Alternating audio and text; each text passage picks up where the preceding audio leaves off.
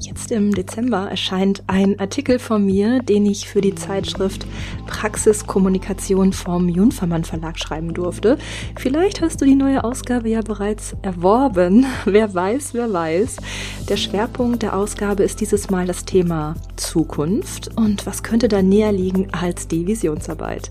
Genau dazu durfte ich schreiben, und zwar über eine Methode der Visionsarbeit, die ich schon ganz früh in meiner Beratungstätigkeit im Einzelcoaching genutzt habe.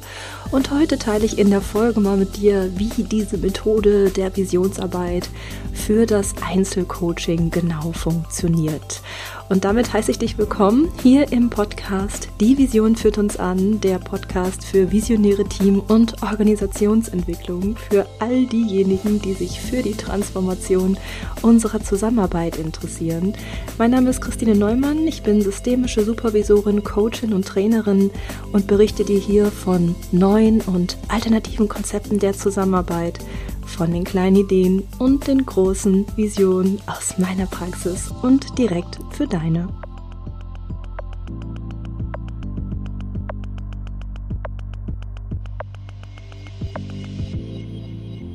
Ich begrüße dich ganz herzlich zu dieser letzten Folge in diesem Jahr. Meine Güte, wie die Zeit vergeht, oder? Das ging jetzt richtig, richtig schnell, finde ich. Ich hoffe, du hattest ein gutes Jahr und bist mit dir zufrieden. Vielleicht warst du in diesem Jahr auch so viel unterwegs wie ich. Ne? Ich muss sagen, ich weiß nicht, war so viel dieses Jahr wieder unterwegs, nachdem ich im letzten Jahr, also 2021, so ganz viel online gearbeitet habe. Natürlich äh, auch Corona geschuldet, ist ja klar ja, war ich in diesem Jahr wieder richtig viel auf Achse in verschiedenen Bundesländern. In Niedersachsen war ich, in Hessen, in Schleswig-Holstein und natürlich auch hier bei mir in NRW. Also ich habe die Teams endlich mal wieder richtig, richtig viel live sehen können. Das war auch echt eine Wonne in diesem Jahr nach der ganzen digitalen Arbeit.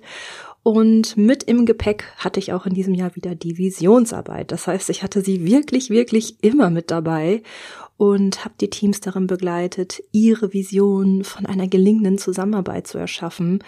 Und das hat, na klar, wieder einmal richtig viel Freude gemacht und mir auch nochmal gezeigt, wie viel Potenzial dort in den Unternehmen und Betrieben und Einrichtungen schlummert. Und du weißt ja von mir, dass die Visionsarbeit mein absolutes Steckenpferd ist. Ich habe sie ja sowieso immer mit dabei und nutze sie auch in den Mentorings und Strategiecoachings, die ich mit anderen Coaches und Beratern durchführe.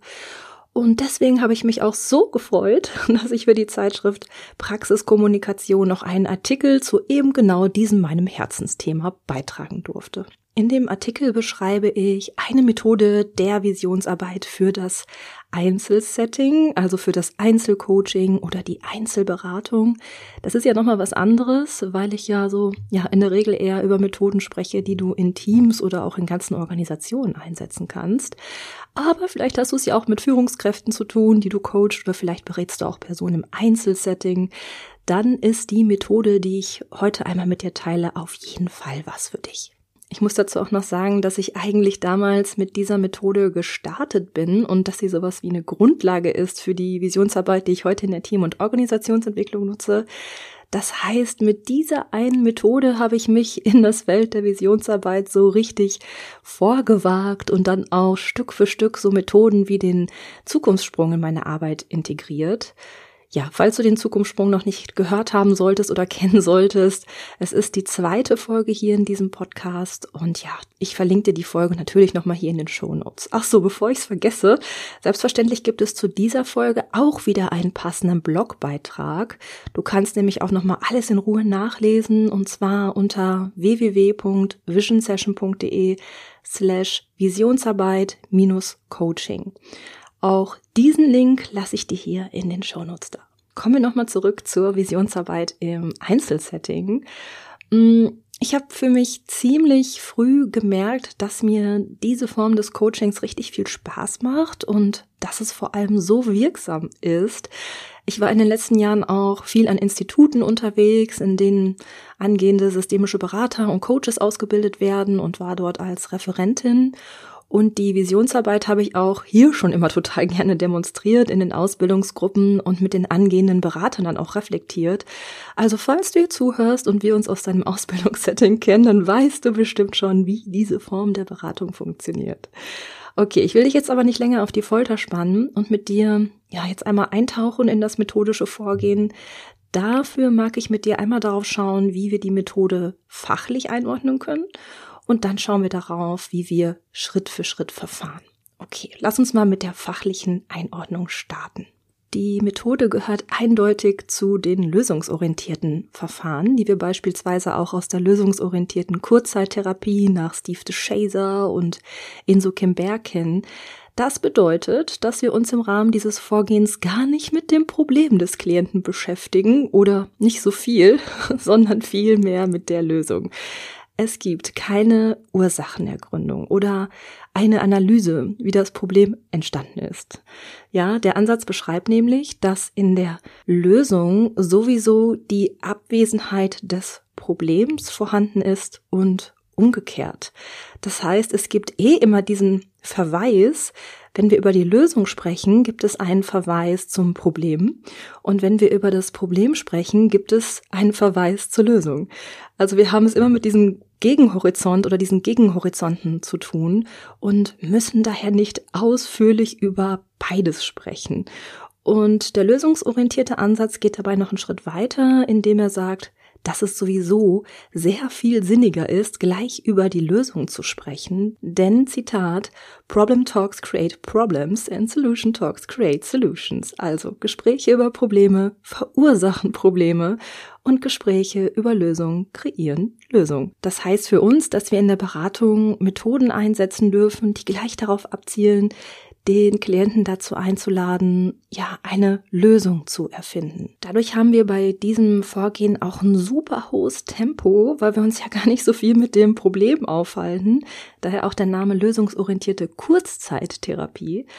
Und die Vision, so viel nehme ich jetzt schon mal vorweg, ist diesem Ansatz nach das sogenannte Lösungsbild, das der Klient kreiert. Ja, wir laden den Klienten dazu ein, ein Lösungsbild zu entwerfen und Dabei handelt es sich in diesem Verfahren um das positivste aller Lösungsbilder.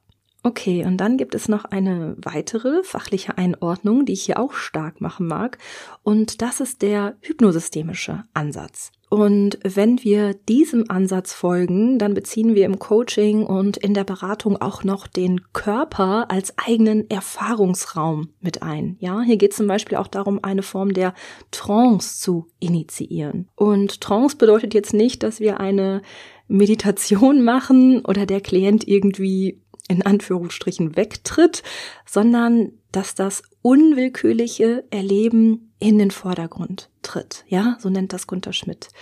Und zu diesen unwillkürlichen Prozessen im Körper, die wir da erleben, zählen beispielsweise unser Herzschlag, unsere Atmung, die Anspannung und Entspannung unserer Muskeln, aber auch die Wahrnehmung von Gerüchen oder ja, so ein bestimmter Geschmack im Mund und nach diesem Ansatz wollen wir mit dem Klienten im Laufe des Coachings eine sogenannte Wunschtrance erzeugen, die diese unwillkürlichen Prozesse auslöst. Und das ist hier in diesem Setting, also in diesem Verfahren, von dem ich dir gleich erzähle, natürlich die Vision. Also die Vision ist der Wunschzustand und diese Vision soll für den Klienten spürbar und erlebbar werden und eine sogenannte Ganzkörperauswirkung haben. Das heißt, wenn der Klient seine Vision erlebt, dann geht damit ja eine gewisse An- oder Entspannung der Muskeln einher oder er riecht etwas Bestimmtes oder er schmeckt etwas oder er sieht etwas, also auch visuelle Effekte gehören dazu. Und dieses unwillkürliche Erleben wird sich körperlich speichern. Das heißt, unser Klient kann auf diese Vision zurückgreifen, ohne dass ihm das überhaupt bewusst sein wird.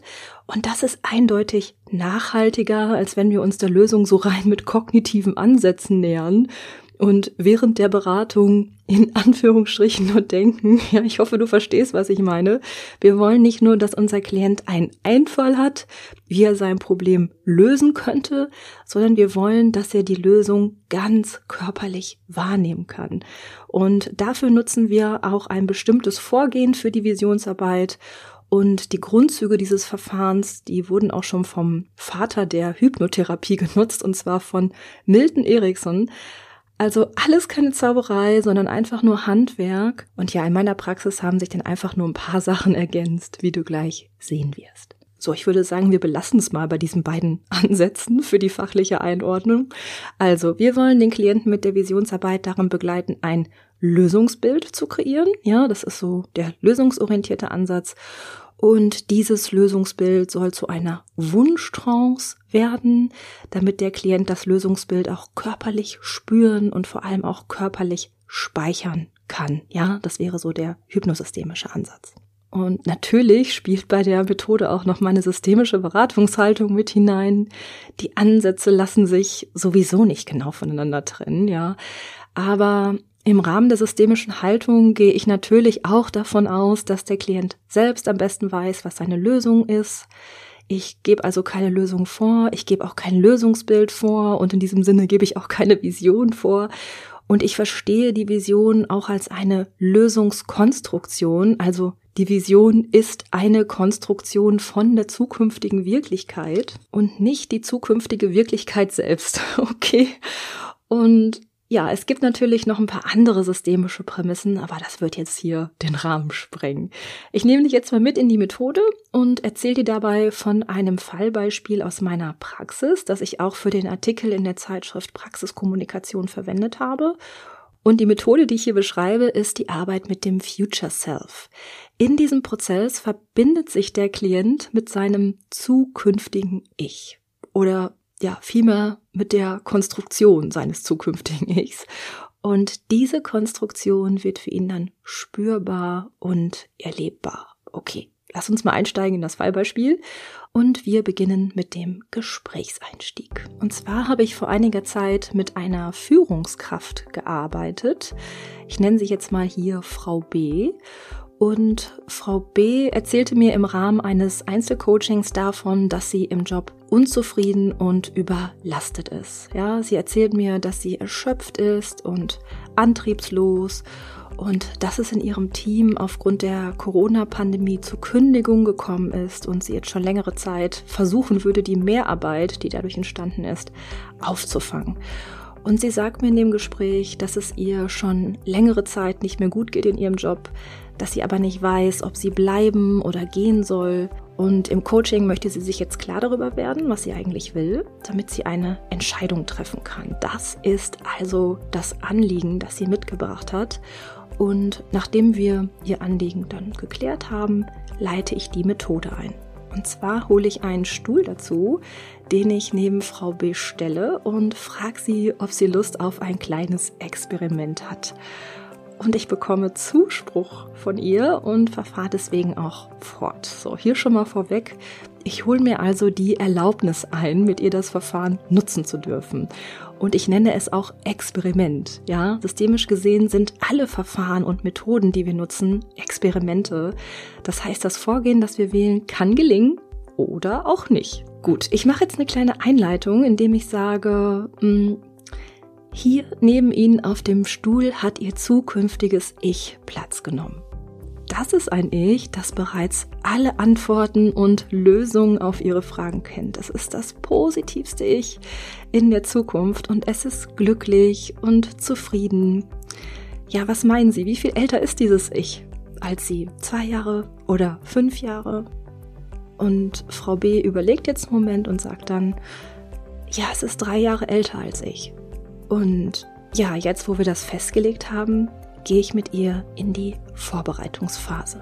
Ich beginne jetzt mit Frau B. Fragen zu sammeln, die sie ihrem zukünftigen Ich gerne stellen möchte. Ja, und ich sage dabei sowas wie, ähm, einmal angenommen, Sie könnten Ihrem zukünftigen Ich alle möglichen Fragen stellen. Was würden Sie gerne wissen wollen? Und Frau B. antwortet, ich würde wissen wollen, wie es lebt. Ist mein zukünftiges Ich noch in diesem Job, den ich gerade habe, oder hat es sich vielleicht anders orientiert? Und ich höre ihr zu und mache mir dann dazu Notizen und schreibe ihre Fragen auf. Was noch, frage ich. Und Frau B ergänzt dann noch ein paar Sachen. Und zwar sagt sie, ja, lebe ich überhaupt noch in der Stadt oder bin ich vielleicht umgezogen? Und woher weiß ich, wann ich mich beruflich umorientieren soll oder umziehen soll? Vielleicht muss ich auch einfach durchhalten? Okay, das sind die Fragen, die die Klientin hat. Ich habe mir all diese Fragen aufgeschrieben und ja, vielleicht noch eine Ergänzung. Wir dürfen uns in dieser Vorbereitungsphase auch ruhig Zeit lassen. Ja, also das sind ja jetzt nur ein paar Fragen. In der Realität kommen da auf jeden Fall noch viel mehr Fragen zusammen. Und wir können uns im Gespräch auch mehrmals erkundigen, ob dem Klienten noch weitere Fragen einfallen oder ob wir das Sammeln der Fragen jetzt abschließen können. Wenn dem so ist, gehen wir in die nächste Phase über, in die Visionsphase. Jetzt, wo Frau B ausreichend Fragen gesammelt hat, bitte ich Sie, die Position Ihres zukünftigen Ichs einzunehmen. Und ich sage sowas wie, Frau B, jetzt haben wir so viele Fragen gesammelt, um Antworten darauf zu finden, würde ich Sie einmal bitten, dort auf dem Stuhl Ihres zukünftigen Ichs Platz zu nehmen. Können Sie sich das vorstellen? Also ich hole mir wieder die Erlaubnis und Frau B nickt. Und dann steht sie auf und nimmt langsam auf dem Stuhl neben ihr Platz. Und ich sage, lassen Sie sich Zeit, spüren Sie einmal nach, wie sitzen Sie gerade, wie ist Ihre Körperhaltung. Und Frau B schließt die Augen und wird ganz ruhig. Und ihre Körperhaltung richtet sich dann auf, dann öffnet sie die Augen Hallo, sag ich. Wie schön, dass Sie hier sind. Wie Sie sicher schon gemerkt haben, sitzt neben Ihnen Ihr vergangenes Ich. Ich hatte gerade Gelegenheit, mit Ihrem vergangenen Ich zu sprechen. Es hat verschiedene Fragen an Sie. Möchten Sie die Fragen mal hören? Gerne, sagt Frau B. Und nun gebe ich die Fragen wieder, die ich vorher mit Frau B gesammelt habe. Ja, ihr vergangenes Ich möchte wissen, ob Sie noch immer in dem Job arbeiten, den Sie vor drei Jahren hatten. Und Frau B lacht jetzt. Aber nein, sagt sie, damit habe ich ganz schnell aufgehört. Und Frau B erzählt, dass sie heute eine andere Anstellung hat, die ihr sehr viel Freude macht. Sie ist umgezogen und wohnt jetzt ländlicher außerhalb der Stadt. Und ihre Augen leuchten bei den Erzählungen. Und um das Erlebnis zu ankern, frage ich, welchen Geruch Frau B gerade wahrnimmt und welche Farbe sie gerade wahrnehmen kann. Und diese Eindrücke sind wichtig, damit sich Frau B auch später noch lebhaft an diesen Zustand erinnern kann und damit sie jetzt auch noch einmal ihren Fokus auf dieses unwillkürliche Erleben richtet. Und Frau B antwortet, ich rieche Zimt und die Farbe, die ich gerade sehr stark wahrnehme, ist gelb. Okay, lass uns jetzt hier nochmal so auf die Metaebene gehen. Was ist hier jetzt passiert? Einmal habe ich etwas in dem Gespräch angewendet, was sich im hypnosystemischen Konzept Zeitprogression nennt. Also ich habe die Klientin dazu eingeladen, sich in einem zukünftigen Zustand zu begeben, in dem ihr derzeitiges Problem bereits gelöst ist. Damit kann sie sich von ihrem gegenwärtigen Zustand loslösen. Und indem sie ihren Körper im Raum bewegt, also von einem Platz zum anderen oder von einem Stuhl zum anderen Stuhl, wird dieses Erleben der Zeitprogression auch nochmal unterstützt. Und wenn sich die Klientin in ihr zukünftiges Ich begibt, dann initiieren wir natürlich den Prozess, in dem das unwillkürliche Erleben in den Vordergrund tritt.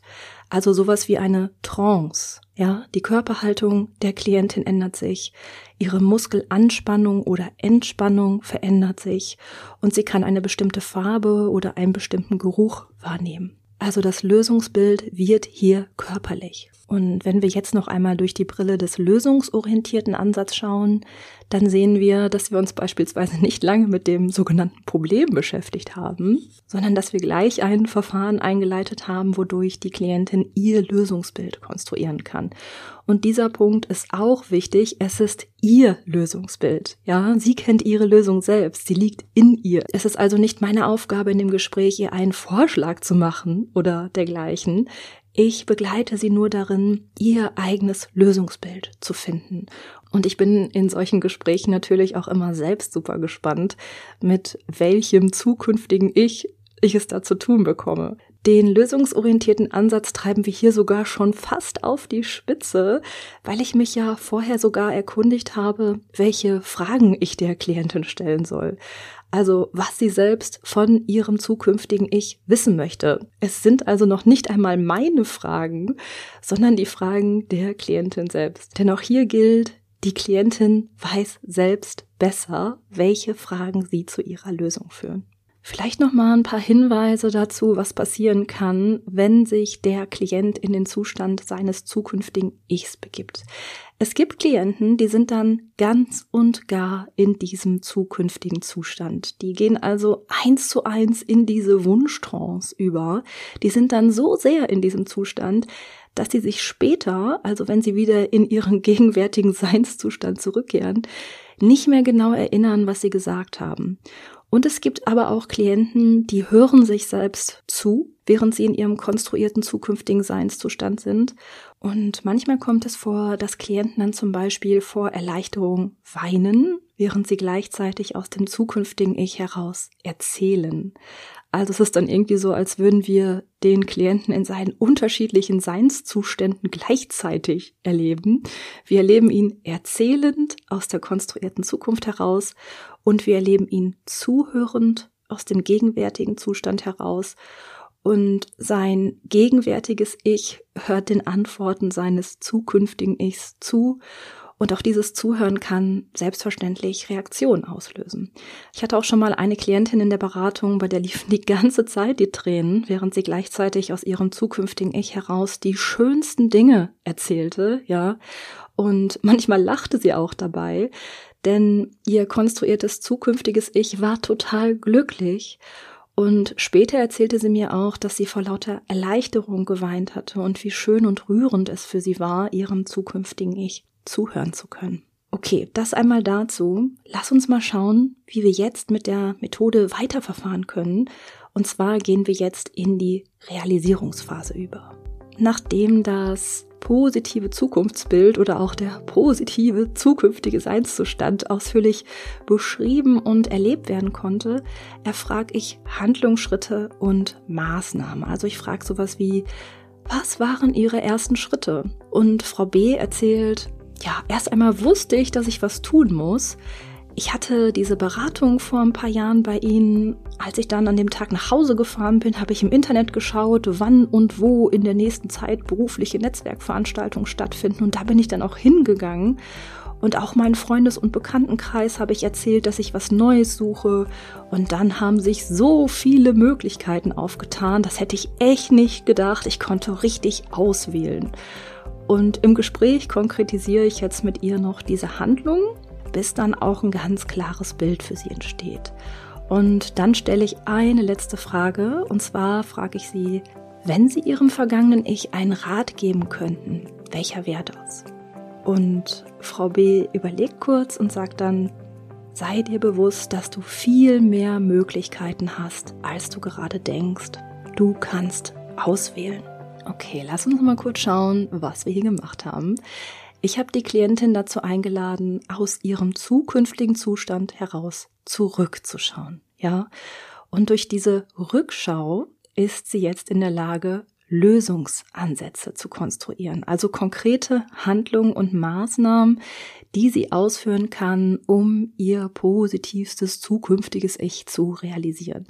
Das ist ein wichtiger Punkt, denn mit dem Einfinden in ihr positives Zukunftssich hat sie erst einmal ein Lösungsbild für sich erschaffen. Und mit der Rückschau konstruiert sie jetzt Lösung. Das ist ein Unterschied. Ja, das sind zwei Schritte. Lösungsbild und Lösung. Und wir wollen nicht, dass sie die Lösung aus ihrem gegenwärtigen Zustand findet, sondern wir wollen, dass sie Lösungen kreiert, die losgelöst sind von ihrer Gegenwart, also losgelöst von ihrem Problem, Deswegen macht es Sinn, aus der Sicht des zukünftigen Ichs zurückzuschauen. Und nochmal zum lösungsorientierten Ansatz. Da der Klient ja eh Experte für seine Lösung ist, kann er sich auch selbst gleich einen Rat geben, so wie es auch Frau B hier macht, ja? Okay, wenn der Klient genügend Lösungsansätze für sich geschaffen hat, gehen wir in die nächste Phase über, die Rückkehr in das gegenwärtige Ich. Ich bitte Frau B. wieder in ihr jetziges Ich zurückzukehren. Ja, sie wechselt erneut die Position und ich lasse ihr kurz Zeit, um sich wieder einzufinden. Dann frage ich, was haben Sie gehört? Und sie antwortet, dass ich viel mehr Möglichkeiten habe, als ich gerade denke. Ja, also sie hat ihren eigenen Rat sehr gut gehört. Manchmal biete ich in der Situation dem Klienten an, dass ich erzähle, was ich aus dem Gespräch mitgenommen habe. Denn das habe ich dir ja gerade erzählt. Durch die Einnahme der unterschiedlichen Perspektiven können dem Klienten auch Informationen verloren gehen. Also er kann so in seinem zukünftigen Seinszustand sein, dass er selbst nicht mithören konnte. Also sage ich, soll ich Ihnen einmal erzählen, was ich gehört habe? Und Frau B nickt. Und deswegen erzähle ich ihr dann, Sie wohnen in der Zukunft viel ländlicher. Ja, das habe ich auch gehört, kommentiert Frau B. Ich habe auch gehört, dass Sie Ihren Bekanntenkreis informiert haben, dass Sie einen neuen Job suchen. Oh, das habe ich gar nicht mitbekommen, meint Frau B. und ergänzt, ah, oh, warten Sie, ich schreibe das kurz auf. Okay, wir können die Klientin dann natürlich noch fragen, was sie mitnimmt und wie sie aus der Beratung herausgeht. Und dann können wir das Gespräch schließen. Noch ein Hinweis zur Haltung. Mir ist nochmal wichtig zu sagen, dass Visionsarbeit keine Umsetzungsarbeit ist. Also als Coachin dränge ich jetzt nicht darauf, dass der Klient auch gleich einen seiner Handlungsschritte ausführt. Visionsarbeit ist erst einmal das Erleben einer möglichen optimistischen Zukunft. Die Idee ist, dass der Klient wieder positiv in die Zukunft schauen kann.